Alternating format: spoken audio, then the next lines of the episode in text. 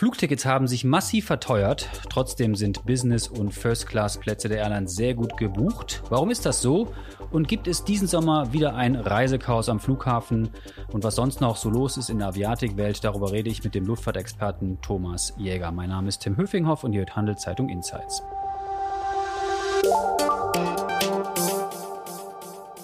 Hallo Thomas. Hallo Tim.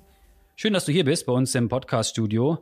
Du, wir reden heute über das Fliegen, über Aviatik, über Sommerferien. Wo geht's hin bei dir in, im Sommer? Mit dem Flieger oder doch mit der Bahn? Äh, Im August gehen wir ein paar Tage nach Schottland mit dem Flieger, ja. Okay. Du fliegst ja sehr viel äh, beruflich, darauf kommen wir gleich noch. Aber wir alle sind erstaunt, warum das Fliegen so teuer geworden ist. Erklär uns, wie kommt es zu diesem hohen Preisanstieg? Also Corona, das haben wir alle gelernt, äh, gab eine große Krise, aber danach ähm, wird es immer nur teurer. Woran liegt das? Das liegt an ganz, ganz vielen Faktoren, aber es, es, lag unter anderem eine Zeit lang daran, dass der Treibstoff teurer war, als es vorher war. Es liegt daran, dass es relativ viele Probleme gibt in der Branche, Flugzeuge wieder in die Luft zu kriegen. Also na, während Corona sind viele Flugzeuge rumgestanden. Es gab Lieferkettenprobleme überall. Dementsprechend werden Flugzeuge zu spät ausgeliefert, wenn sie äh, irgendwie in der Wüste gestanden sind und wieder reaktiviert werden müssen, sind jetzt plötzlich die, die Zeiten, um irgendwie Ersatzteile zu bekommen, sechs Wochen, acht Wochen, wo es vorher zwei Tage waren. Also es gibt ein Problem damit, äh, auf der technischen Seite genug Flugzeuge zur Verfügung zu stellen und es gibt ein Problem damit, auf der ähm, Ressourcenseite genügend Leute zusammenzukriegen, um diese Flugzeuge zu fliegen. Also teilweise hat es zu wenig Piloten. Äh, in Amerika ist das ganz extrem, da hat es viel zu wenig Piloten momentan. Ähm, andererseits hat es an vielen Flughäfen, bei Abfertigungsbetrieben und so weiter zu wenig Leute und dementsprechend kann man nicht die volle Kapazität wieder fliegen. Alle Airlines sagen, wir haben das längst geregelt, wir, wir, wir, wir stellen hunderte neue Leute an. Die Airports sagen uns alle, diesen Sommer wird alles anders. Wird es so? Ich denke nicht, dass es alles anders wird. Ich meine, die Lufthansa hat zum Beispiel selber gesagt in Deutschland, dass sie nicht die volle Kapazität fliegen können, weil sie nicht trauen, dass die Airports das auf die Reihe kriegen und fliegen dementsprechend weniger. Und wenn zu wenig Kapazität im Markt ist und die Nachfrage größer ist als die Kapazität, dann steigen die Preise und dementsprechend sind, ist das Preisniveau jetzt höher, als es vorher war. Wie lange wird das so bleiben mit den Preisen? Ich gehe davon aus, dass es zumindest mal noch über den, über den Sommer sicherlich so bleibt und dass vielleicht sich dann im nächsten Winter wieder eine, eine Normalisierung äh, abzeichnen wird. Wenn wir uns das Buchungsverhalten anschauen und dann berichten die Airlines eigentlich quer durch die Bank, dass ihr Premium-Segment, also die First, die Business und die Premium Eco, sehr, sehr gut gebucht sind. Die Leute geben also kräftig viel Geld für diese recht teuren Tickets aus, die ohnehin schon teuer sind. Woran liegt das?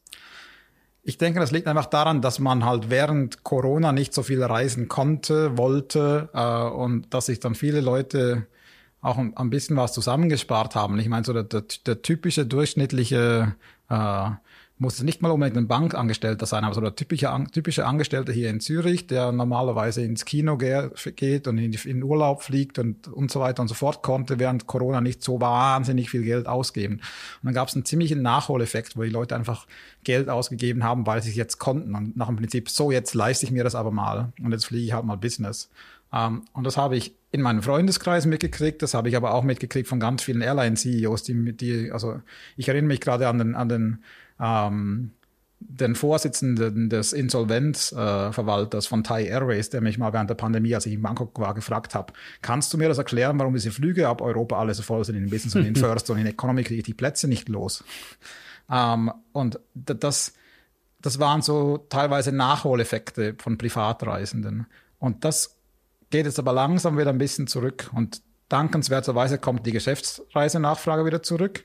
Die Frage ist aber, wie sich das dann quasi ausjongliert, wenn das dann komplett wieder zurück ist auf der Geschäftsreiseseite, aber auch nicht mehr da äh, auf der privatreisenden Seite, ob, ob das dann für die Airlines so gut aufgeht wie geplant oder nicht. Was glaubst du, wie lange dieser Boom noch anhält? Ein paar Monate oder ein paar Jahre oder? Also die Investitionen sind ja recht hoch der Airlines in die Business Class und andere Produkte. Die investieren ja sehr viel Geld. Ja, aber ich meine, die, die Airlines müssen da sowieso Geld investieren, weil, weil das immer ein, ein, ein, ein Rennen ist, wer, wer momentan am weitesten davonziehen mit der besten Business Class. Und wenn man dann nichts macht und jahrelang keine Investitionen macht, dann hat man nachher mal ein Nachsehen, weil es dann eben andere Airlines gibt, die mehr investiert haben als du selbst. Dann ist dein Business Class Produkt nicht mehr kompetitiv. Also ich denke, diese, diese Großinvestitionen, wie es jetzt da von der Lufthansa-Gruppe äh, angekündigt worden sind, die hängen auch damit zusammen, dass man vorher eben nicht so viel investiert hat und es aufholen muss. Also die sind also ein bisschen hinterher gewesen. Ja, ja. Und ich denke, das, das hat jetzt nichts mit dem, mit dem Boom zu tun, dass man jetzt deswegen in die Business Class investiert. Ähm, dieses, dieses Boomverhalten, also was ich, was ich schon gesehen habe, beispielsweise ist das, das im, im Kurzstreckenbereich, da geht es nicht die, um die Business Class, aber einfach um die hohen Preise, dass die Airlines da teilweise vielleicht ein bisschen zu hoch gepokert haben für diesen Sommer und zu viel äh, Kapazität zu zu hohen Preisen angeboten haben und die Preise dann auch wieder angefangen haben zu senken an gewissen Destinationen. Was auch damit zusammenhängt, dass teilweise im Hotelbereich und bei, bei den Mietwägen ähnliche Probleme herrschen, dass, nicht die, dass die Hotels noch nicht genug äh, Kapazitäten haben, dass, dass es nicht genug Mietwägen gibt. Und wenn dann der Flug sauteuer ist und das Hotel sauteuer und der Mietwagen sauteuer, fliegst du halt vielleicht doch nicht spontan noch an die Algarve. Diese Folge wird von Schroders Schweiz präsentiert. Schroders ist einer der ersten Vermögensverwalter, der in seinen Portfolios auch Naturrisiken berücksichtigt. Was der Schutz unserer Natur mit Geldanlage zu tun hat, erfahren Sie auf schroders.ch. Thomas, ich habe es erwähnt, du bist Luftfahrtexperte, du bist äh, Gründer und Chef von CH Aviation. Ähm, was macht ihr genau? Wer sind eure Kunden? Ihr seid ein Anbieter von, von Luftfahrtdaten. Mhm. Ähm, was sammelt ihr für Daten? Ähm, also wir haben jetzt inzwischen 75 Leute und, und, etwas um die 800 Kunden. Und was wir im Prinzip konkret machen, ist, dass wir Daten sammeln über jedes einzelne kommerzielle Flugzeug auf der Welt, wie schwer das ist, wem das gehört, wer das finanziert hat, wie viele Flugstunden das pro Monat fliegt und so, und so weiter. Dann auch Dinge wie, wie Flugplandaten und Finanzzahlen der, der Airlines. Und ähm, wir schnüren dann im Prinzip Pakete daraus und verkaufen das an Firmenkunden. Also es ist ein, ein, ein komplettes äh, B2B-Geschäft. Und ich meine, typische Kunden dafür wären jetzt, äh, um jetzt einfach mal Beispiele aus der Schweiz zu nehmen, ähm, Flugzeugfinanzierer wie BBAM in Zug, den wahrscheinlich nicht wahnsinnig viele Leute kennen, aber das ist, ist die, die zweitgrößte Flugzeugfinanzierungsfirma der Welt. Ähm, SR Technics, die, die Flughäfen in Zürich die und Lufthansa, Genf. die Swiss wahrscheinlich auch. Äh, Tochtergesellschaften von, von, ihnen, die Lufthansa, die Swiss selber nicht. Ähm, und es gibt extrem viele Zulieferer der Branche, die diese Daten brauchen und damit arbeiten müssen. Wenn sie das nicht haben, könnten sie das nicht tun. Und das alles aus der Schweiz heraus? Äh, wir sind hier in der Schweiz, in Kroatien und in Serbien und haben dann auch äh, freischaffende Mitarbeiter um die Welt verstreut. Wie hat das angefangen? Wie viele Jahre macht ihr das schon und äh, wie, wie findet man die Daten? Also heutzutage kann ich mir das vorstellen, man zapft irgendwelche Datenbanken an, aber ich weiß von dir, du hast früher jede Zahl, jede Daten selber zusammen recherchiert. Aber wir machen das im Prinzip bis heute nicht wahnsinnig viel anders. Wir haben schon extrem viele Datenquellen, wo wir Daten herkriegen, aber schlussendlich ist das, sind diese Daten so chaotisch, dass es Menschen braucht, die diese Daten interpretieren können und die das schlussendlich dann zu einem, zu einem Datensatz zusammenfügen, den man so verkaufen kann. Also es ist nicht einfach so, dass ich jetzt die Daten irgendwie zusammen kopieren könnte und dann wäre ich dann nachher fertig. Das wäre sehr schön, dann bräuchte ich nicht so viele Leute. Ähm, angefangen habe ich damit, das kommt immer auf die Definitionssache an. Also 1998 habe ich damit angefangen, als ich 15 Jahre alt war und nichts, nicht wusste, was zu tun war mit meiner Zeit in der Kantonsschule.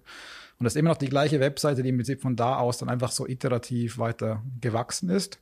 Ähm, und dann 2011 habe ich meinen Job hingeschmissen bei einer IT-Tochter von Emirates und gesagt, ich versuche das jetzt mal. Und der Plan war dann mal äh, sechs Monate Vollzeit daran zu arbeiten und dann wieder Arbeit zu suchen. Und dann ist der Businessplan leider in die falsche Richtung schiefgelaufen und wir waren ein bisschen erfolgreicher als gedacht. Sehr gut. Aber also richtig ernst genommen habe ich es erst ab 2015, würde ich aber sagen. Aber am Anfang bist du dann zu den Flughäfen gefahren, hast dann da äh, Plane-Spotting gemacht und Daten gesammelt oder hast du die Airlines angerufen oder wie, wie muss ich mir das vorstellen?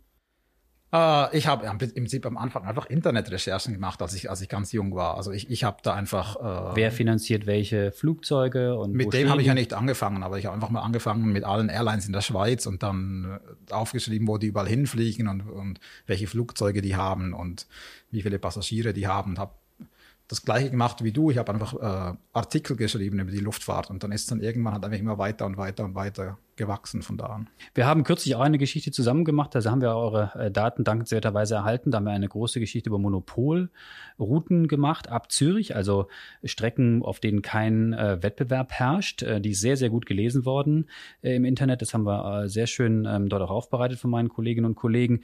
Erklär doch nochmal, die das vielleicht jetzt nicht gelesen haben, was ist eigentlich eine Monopolstrecke und warum ist das für Passagiere eher, eher schlecht, wenn es Monopolstrecken gibt? Ja, ich meine, auf, auf, auf Kurzstreckenflügen, wenn, jetzt, wenn es jetzt irgendwie nur einen Anbieter gibt, der, der beispielsweise von Zürich nach Wien fliegt, habe ich relativ wenig Alternativen. Also wenn ich da unbedingt hin muss, ich meine, ich kann natürlich mit dem Zug hinfahren, das mache dauert ich auch des Öfteren, dauert acht Stunden, aber ich, ich fahre extrem gerne Zug, ich mache das viel lieber als zu fliegen. Aber ich kann mit dem Zug hinfahren oder ich kann halt irgendwie über Amsterdam oder über ähm, Warschau fliegen, aber das macht dann auch wieder niemand. Also man fährt entweder Zug oder man fliegt. Und wenn es halt nur einen Anbieter gibt, der Flüge anbietet, dann kann er die Preise mehr oder weniger äh, frei definieren. Also ich meine, es gibt natürlich ein gewisses Limit, weil wenn ich jetzt halt alle Tickets nur für 8000 Euro verkaufen würde, dann hätte ich wahrscheinlich keine Passagiere. Aber ähm, die, es gibt schon nur eine gewisse Preiselastizität und äh, die Preise sind jetzt massiv höher, als es vorher waren, wo es halt, äh, einen Wettbewerber gab auf der Strecke. Und es wird so schnell wahrscheinlich auch keinen neuen Wettbewerber geben, weil in, in Zürich gibt es keine anderen Airlines, die Liniengeschäft äh, betreiben auf solchen Strecken äh, aus Zürich heraus. Und in Wien gibt es zwar eine Basis von Ryanair und von Wizz Air, aber die werden garantiert nicht nach Zürich reinfliegen, weil sie mit, mit der Preispolitik des Flughafens Zürich nicht wahnsinnig viel zu tun haben wollen. Also wen das genau interessiert, der kann das ja mal auf handelszeitung.ch anschauen. Ähm, wir haben das da mit Grafiken aufbereitet. Aber sagt doch mal hier im Podcast, was so typische Monopolstrecken in Europa sind. Ich war erstaunt, äh, bevor ich diese Analyse mit dir gemacht habe, wie viele das wirklich sind. Hm. Ich meine, ab, ab Zürich hat sich natürlich jetzt vor allem äh, die, die Pleite der Air Berlin äh, sehr negativ auf die äh, Vielfalt an Anbietern ausgewirkt. Äh, ich meine, Air Berlin ist von hier aus äh, sehr viele Waren-Wasserziele angeflogen und da gibt es schon wieder neue Konkurrenz, aber halt auch ganz viele Geschäftsreiseziele, vor allem in Deutschland und in Österreich und, und nach Düsseldorf, nach Hamburg, nach nach Frankfurt, wobei nach Frankfurt ist die Strecke relativ kurz. Äh, nach Wien gibt es jetzt eben keine Konkurrenz mehr und es gibt nur noch Lufthansa-Gruppen-Airlines, die dahin fliegen. Es gibt EasyJet, die ab Basel einen gewissen Teil davon macht, aber das ist dann halt doch wieder nicht Zürich und dementsprechend kann eine Swiss, kann eine Lufthansa, kann eine Eurowings, eine Austrian Airlines jetzt mehr für Tickets verlangen, als sie es machen konnten, als es noch Konkurrenz gab auf den Strecken. Nach Berlin gibt's EasyJet, aber sonst gibt's von Zürich nach Deutschland nichts. Auf der Langstrecke, da ist es ja nicht ganz so relevant, weil man nicht so einen enormen Zeitverlust hat, wenn ich jetzt nach Amerika fliege und mache noch einen kleinen Stopp, weiß ich nicht, in Paris oder Amsterdam oder so. Mhm. Das liegt ja so quasi auf der Strecke. Aber trotzdem habe ich durch deine Daten auch gelernt, dass es Routen gibt äh, nach Amerika, wo man denkt, hm, da sind ja doch zwei Anbieter, also ich nenne sie jetzt mal Swiss und United am Start und dann denkt man, oh, dann habe ich ja als Kunde doch ein gutes äh, Preisniveau, weil die, äh, die werden sich wahrscheinlich gegenseitig äh, einen Preiswettbewerb leisten, der mir als Kunde nur entgegenkommt. Und du hast mir erklärt, dass das gar nicht so ist. Das fand ich noch interessant. Ja, die, also das gibt Joint Ventures zwischen äh, Airlines und das ist eine relativ äh, ex extreme Verzahnung der beiden äh, Fluggesellschaften in dem Fall. Also die ganze Lufthansa-Gruppe, United und Air Canada haben ein solches Joint Venture über dem Nordatlantik. Und was das konkret bedeutet, ist, dass die im Prinzip alle Erträge und alle Kosten miteinander teilen. Also die, die fliegen äh, zwar gleichzeitig auf der gleichen, äh, nicht ganz gleichzeitig, aber die fliegen am gleichen Tag auf der gleichen Strecke, aber die beiden Flüge werden so miteinander verrechnet, als wäre das ein einziges Angebot. Und die Preise sind abgesprochen, das Angebot ist abgesprochen. Wenn du 820 Euro für einen äh, Flug mit United von Zürich nach äh, El Paso über Chicago und Houston kaufst, dann geht davon genauso viel Geld an die anderen Joint Venture Partner wie an United. Das wird aufgeteilt. Das heißt, ich äh, habe gar keinen großen Preiswettbewerb dort. Es gibt auf dem Nordatlantik einfach, einfach drei dieser großen Joint Ventures, also Air, France, KLM und, und, und Freunde in Europa zusammen mit Delta, American, British Airways, Iberia, äh, Air Lingus und so weiter und dann die Lufthansa-Gruppe mit United. Es gibt in Amerika drei große Airlines, es ist ein Oligopol. Es gibt auf dem Nordatlantik drei große Joint Ventures, es ist ein Oligopol. Und dann gibt es ein ein paar andere Anbieter, aber die sind in Summe extrem klein. Und gibt es denn in die andere Richtung nach Asien, äh, gibt es da Wettbewerb oder kann ich dann über Dubai oder andere Anbieter oder andere Orte ähm, Verbindungen machen, die mir dann äh, bessere Preise ermöglichen? Verhältnis zu den Amerika-Routen? Da gibt es definitiv mehr Konkurrenz und mehr Kapazität im Markt, die nicht in solchen Joint Ventures ist. Ähm, aber es gibt trotzdem auch nach Asien Joint Ventures. Also wenn wir jetzt Zürich anschaut, äh, zwischen der Schweiz und China, da gibt es ein Joint Venture mit Air China. Ähm, zwischen der Schweiz und Singapur gibt es ein Joint Venture mit Singapore Airlines und nach dem gleichen Prinzip funktioniert. Diese Folge wird von Schroders Schweiz unterstützt. Wie Schroders Nachhaltigkeit in seinem Investmentprozess integriert und Fortschritte misst, erfahren Sie unter schroders.ch. Du hast es ja schon erwähnt, ihr habt sehr viele Daten. Wenn man sich die sogenannten Kapazitätsdaten äh, also anschaut, wie viel, wie viel Sitzplätze die Airlines anbieten, wo spielt da die Musik gerade? Fliegen die meisten Airlines jetzt gerade wieder nach Nordamerika nach Corona oder Richtung Asien? Oder wo siehst du in deinen Daten, da läuft es gerade besonders gut und wo läuft es schlecht? Was besonders gut läuft insgesamt, ist der, ist der ganze ähm, Ferienverkehr, also die, die, die typischen äh, Ziele, wo die Leute halt hinfliegen, wenn sie in Urlaub wollen. Und da gab es eben nach Corona einen gewissen Nachholbedarf und dementsprechend wurde mehr Kapazität in solche Märkte verlagert, als es vorher vielleicht der Fall war. Nach Nordamerika ist die Nachfrage ziemlich stabil, also äh, auf ganz vielen Märkten sehr ähnlich, wie es vor Covid war. Vielleicht von der Zusammensetzung der Passagiere anders, aber von Volumen her ist es gleich, wie es vorher war, zumindest auf der, was die Passagiere angeht. Die Preise sind typischerweise sogar höher, als es vor Covid waren. Nach Asien ist das alles noch ein bisschen anders. Da gibt es noch gewisse Märkte, die ziemlich weit äh, hinterherhinken, was die Nachfrage angeht. China ist zwar aufgegangen äh, dieses Jahr, aber ganz viele Airlines haben sich massiv mehr davon erwartet, als es schlussendlich dann äh, dabei rausgekommen ist. Also die Nachfrage aus China heraus und Strecken nach China waren immer ganz extrem China, ähm, Origin-lastig. Also es wurde immer extrem viel aus China herausgebucht und weniger nach China rein. Und die Nachfrage ist noch nicht so stark, wie man sich erhofft hätte. Und dann gibt es auch andere Märkte wie Japan, die noch nicht so stark zurück sind wie vorher, auch weil sich der Yen massiv abgewertet hat und es viel teurer ist für Japaner zu reisen als vorher. Und dann kommt natürlich dazu noch, dass man nach Japan beispielsweise nicht über Russland fliegen darf als europäische Airline und dementsprechend viel länger unterwegs ist. Und das ist natürlich teurer, was äh, die, die Flugkosten als solches angeht. Also nach dem Überfall äh, Russlands auf die Ukraine ähm, hat Russland ja viele Flugzeuge einfach im Land behalten. Ja. Ähm, nach dem Motto, die bleiben jetzt hier und ja westlichen äh, Leasinggesellschaften, denen diese Flugzeuge gehören und die westlich erbaut sind, die hatten gar keinen Zugriff mehr darauf. Bleibt ja. das so? Fliegen die jetzt einfach da munter weiter, so geklaut sozusagen? Oder wie geht das da weiter in Russland mit der Luftfahrt? Teilweise ja, teilweise fliegen sie weiter geklaut, teilweise haben sich die äh, Leasingfirmen mit den russischen Airlines geeinigt und die haben von russischen Airlines Geld bekommen und, und die haben die Flugzeuge aus den Verträgen rausgekauft, ähm, wo das ging. Ähm, es ist überhaupt nicht so, dass jetzt irgendwie weniger geflogen würde in Russland, als vielleicht vor einem Jahr der Fall war. Viele, viele Branchenexperten haben gedacht, dass das dann ein Problem wird, diese Flugzeuge am, am, am Fliegen zu erhalten aus technischer Sicht. Ähm, es wird aber jetzt mehr, mehr geflogen als vor einem Jahr. Es wird weniger geflogen als vor Covid. Also es, es gibt natürlich definitiv massiv oder auch, auch, weniger als vor dem Überfall in die Ukraine, weil halt die Russen nicht an so viele Leute, an so viele äh, Orte fliegen können. Ähm, aber es wird jetzt mehr geflogen als vor 365 Tagen. Also das, die kriegen ihre Ersatzteile und wie sie die genau kriegen, ist nicht so hundertprozentig klar, natürlich über, über andere Länder, aber sie haben offensichtlich keine Probleme, Flugzeuge in die Luft zu kriegen. Es fliegen jetzt mehr Maschinen in Russland, als es vor einem Jahr geflogen sind. Insofern gehe ich mal davon aus, dass es auch weiterhin so laufen wird, außer man würde irgendwie herausfinden, wo, wo da Hafen, massenhaft äh, Teile herkommen und das irgendwie unterbinden. Aber bis jetzt läuft es soweit ganz normal. Und was weiter. sind weitere Folgen dieses Angriffskriegs Russlands? Also das heißt, die Lufträume sind weiterhin gesperrt. Wir dürfen hm. nicht über Russland Richtung Asien fliegen, also wir aus westlicher Sicht und russische Maschinen nicht in Europa landen. Das wird wahrscheinlich noch lange so weitergehen, oder? Uh, Davon ist auszugehen, aber das hängt natürlich immer damit zusammen, äh, wer, wann, wie, in welcher Reihenfolge Sanktionen aufhebt, wenn dieser Krieg mal vorbei ist oder wenn das Thema mal anders beurteilt wird. Ich meine, ein Problem, das es gibt, weil wir vorher China angesprochen haben, ist, dass die ganzen chinesischen Airlines über Russland fliegen dürfen und das auch weiterhin machen.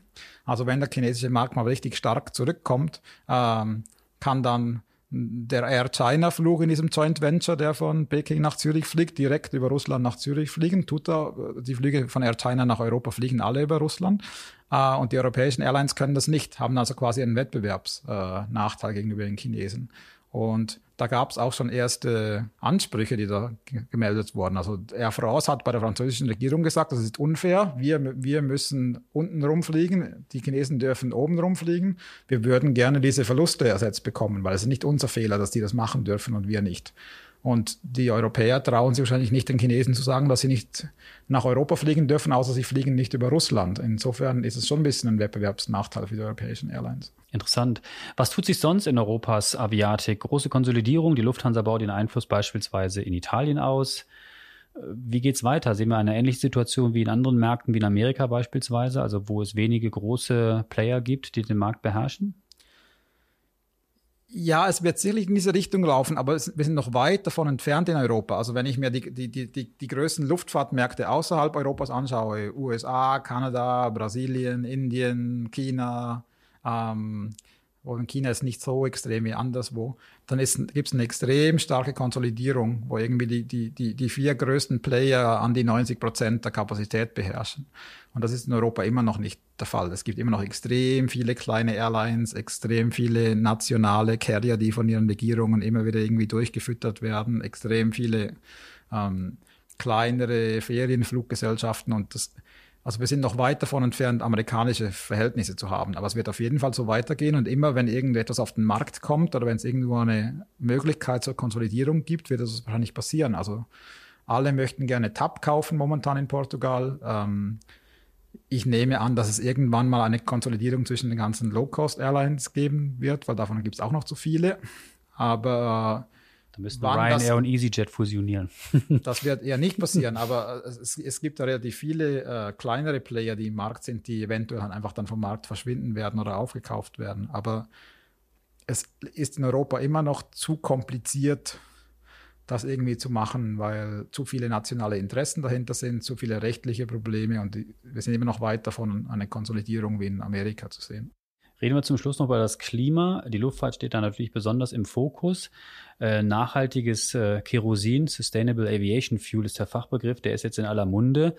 Ähm, auch das Kompensieren des eigenen Fluges, das bieten ja immer mehr Airlines an. Ähm, macht das Sinn? Ist das ein Hype oder werden wir das in Zukunft immer mehr sehen? Es macht alles Sinn und es ist gleichzeitig alles auch ein bisschen ein Hype, weil alles, alles, was wir das, alles, was wir da sehen, äh, ist extrem wichtig und funktioniert technologisch gesehen sicherlich auch. Und wir werden auch elektri elektrische Flüge sehen. Das Problem, das ich ein bisschen sehe, ist, dass all diese Leute, die an solchen Projekten arbeiten, äh, einer meiner Kunden hat es mal lustig gesagt, die, die waren wohl alle im gleichen Workshop und haben Würfel bekommen und da waren Jahreszahlen drauf und die schmeißen jetzt auf den Tisch und sagen, 2027 machen wir das und 2029 machen wir das. Ich glaube, die unterschätzen alle den ganzen Aufwand, das so hochzufahren. Also Sustainable Aviation Fuel in den Mengen, in denen es momentan produziert wird, ist ein Tropfen auf den heißen Stein. Das ist noch weit davon entfernt, dass man irgendwie da in der Nähe wäre, dass man da irgendwie 50 Prozent aller Flüge mit Sustainable Aviation Fuel betreiben könnte. Das ist ein, ein Märchen, wenn jemand behauptet, dass es irgendwie in den nächsten paar Jahren so wäre. Und das gleiche gilt bei diesen ganzen neuen äh, Antriebstechnologien, die alle in die richtige Richtung gehen, mit, mit Batterien, mit äh, Hydrogen und so weiter, Wasserstoff. Aber das muss auch alles erstmal finanziert und zertifiziert werden. Das wird wahrscheinlich länger dauern, als man das äh, weithin annimmt, wenn man dies, diese Pressemitteilungen liest, die ja nach der Paris Air Show verschickt worden sind. Das heißt, wir beide, wir sind Großeltern, bevor wir mit unseren Enkeln äh, mit dem Elektroflieger nach Mallorca fliegen. Ich weiß nicht, ob ich dann äh, Großvater bin oder nicht, aber ich gehe davon aus, dass es, dass es deutlich länger dauern wird, als man äh, annehmen könnte, wenn man einfach die, die Diskussion verfolgt als Außenstehender.